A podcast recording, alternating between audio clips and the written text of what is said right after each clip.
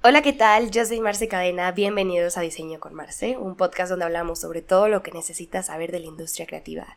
Oigan, vengo recuperándome de una gripa, entonces por eso sueno pues un poquito distinta a lo normal.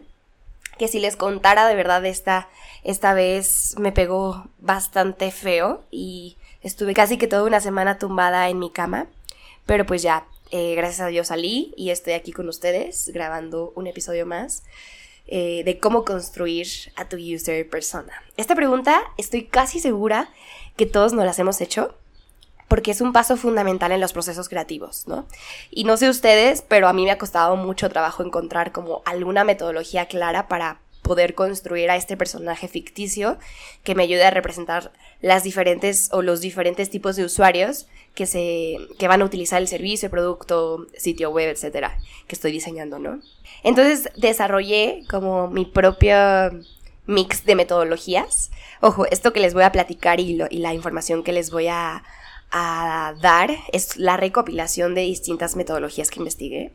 O sea, tomé lo mejor de ellas y sobre todo las que más me han servido, las junté y hoy se las traigo en pasos súper sencillos que puedan entender y aplicar de inmediato para que vean el amor que les tengo y lo mucho que me apasiona el diseño.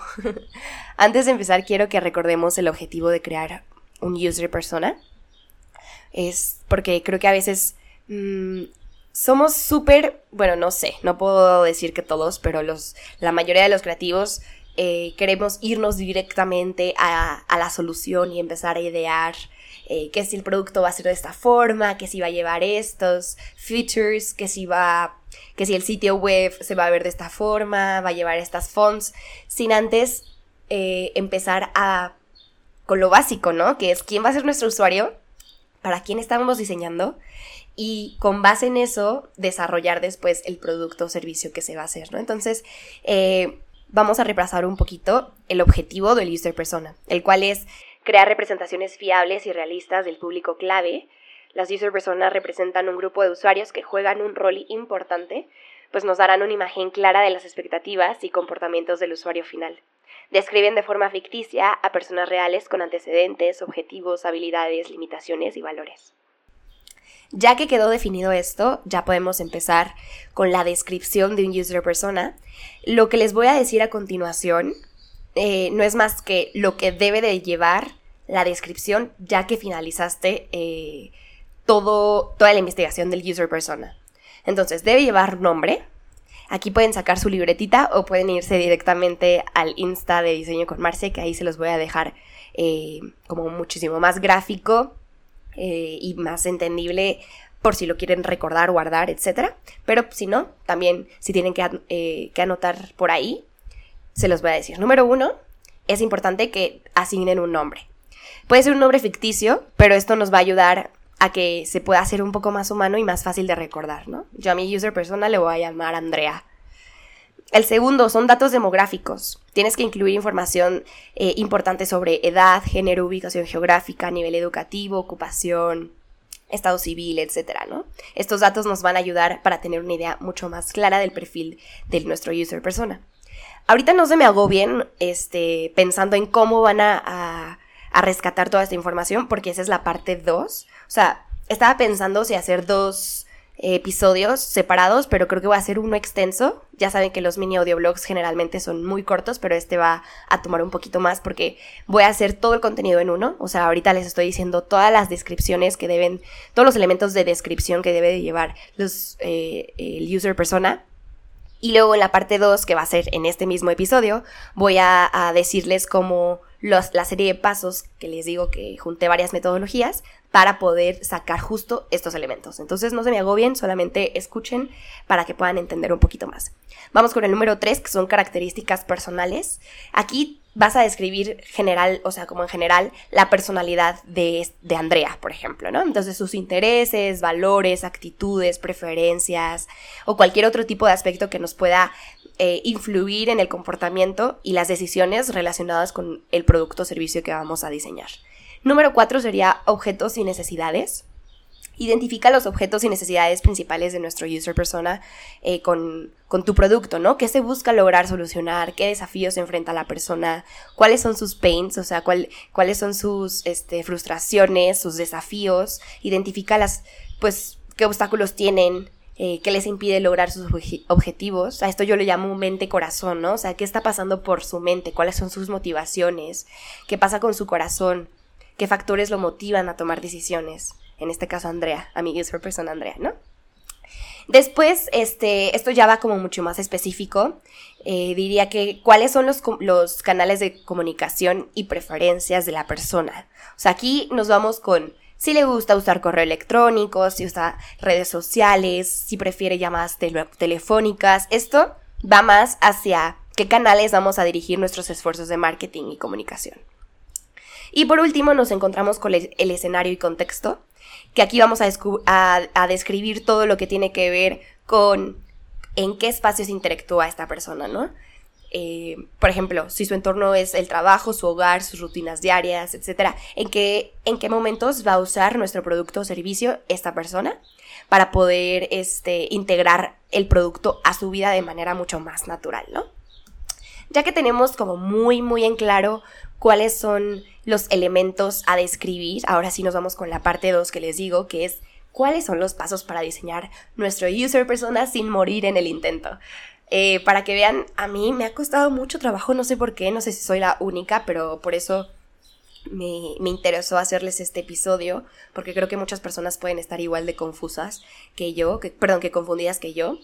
Entonces, este, pues miren, les voy a dar la serie de pasos que junté y que creo que pueden servir y que creo que pueden ser eh, muy fáciles de aplicar y de entender. Nos vamos con el número uno, que es recopilar datos, que como saben, y, y aquí se los vuelvo a recordar, en todo lo que hagamos como diseñadores debemos de estar fundamentando con data.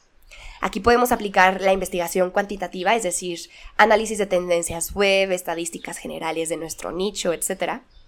También tenemos la investigación cualitativa, así como las entrevistas, las encuestas que nos ayudan a describir un poco más en cualidades a la persona. Y tenemos la observación, que este es otro método de investigación que resulta súper efectivo. A mí me gusta muchísimo, pero también es un arma de doble filo.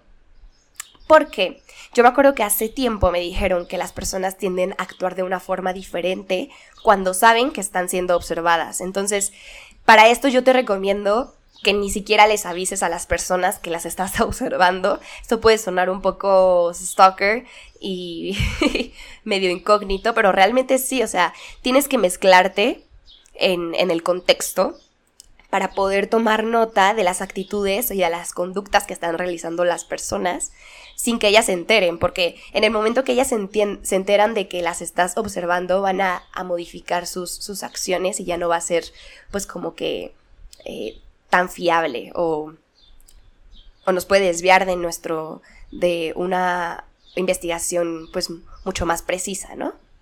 Número dos, forma una hipótesis. Ya que tenemos toda esta información, ya que em, eh, pasamos pues varias semanas o, o, días en esta investigación de campo y recopilando toda la información, podemos ya ahora sí crear una hipótesis, hacer como una especie de Frankenstein, me encanta esta, este concepto, Tal cual eh, me sirve muchísimo a mí eh, ir con post-its formando como a la persona, ¿no? Que si tiene este tipo de conductas, visita estos lugares, tiene estas preferencias, usa estos productos, eh, se comporta de esta forma.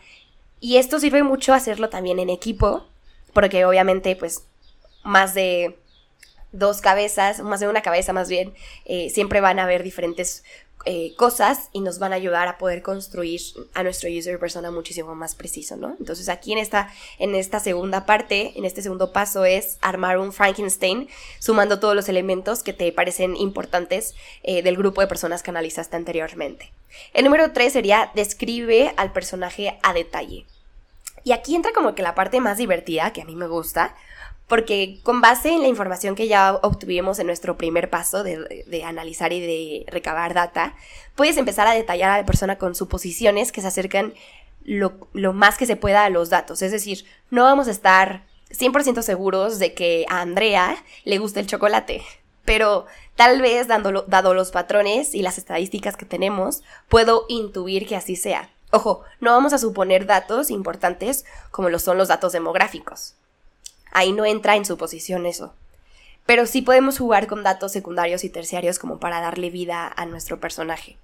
Número 4. Prepara situaciones y escenarios para tus personajes. Y esto es un poco de lo que ya les había dicho, ¿no? Vamos a estar analizando en, en qué escenarios se van a estar moviendo nuestras personas. Entonces, una vez que hayamos eh, creado nuestro, a nuestro user persona con como este Frankenstein que les hablé, Piensa en diferentes escenarios o situaciones en las que se podría interactuar con el producto o servicio. Esto nos va a ayudar a comprender muchísimo mejor cómo pueden usarlo y qué necesidades específicas se tiene en cada situación. 5. Ponlo a prueba.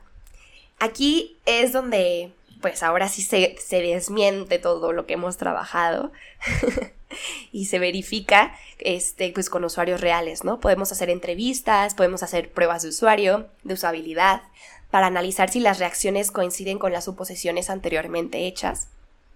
Y pues hay muchísimas formas de hacerlas. Eh, recuerda siempre tratar de iterar y hacer los ajustes necesarios para acercarnos cada vez más al usuario final. Aquí yo te recomiendo, recomiendo perdón, hacer como un MVP de tu producto y llevarlo a la realidad. Esto, esto yo creo que podría ser como una especie de prueba de usabilidad eh, lo más cercano a la realidad, aunque sea pues un... El MVP, aquí acotación, MVP es Minimal Vital, Viable Product que es eh, producto mínimo viable. Y aquí es prototipos, o sea, tal cual vamos a prototipar nuestra idea y llevarlo con usuarios reales para ver sus reacciones, como ya les dije. Y el número 6, por último, una vez que tengas eh, armado ya tu user eh, persona perfeccionado, recuerda utilizar y actualizar más bien a las personas periódicamente es muy importante estar actualizando y validando regularmente a nuestros user personas para poder garantizar que sigan siendo importantes y, sobre todo precisos, ¿no? Porque siempre va a haber cambios en el mercado y en el comportamiento del usuario. Eso es todo, espero que esta información te sea muy útil. Oigan, ahora sí hablé y hablé muchísimo, pero hasta eso no quedó tan largo el episodio, así que ya saben que si, si les gustó, eh, pueden compartir este episodio, suscribirse al programa y seguirnos en redes sociales como Diseño con Marce. Muchísimas gracias, hasta la próxima.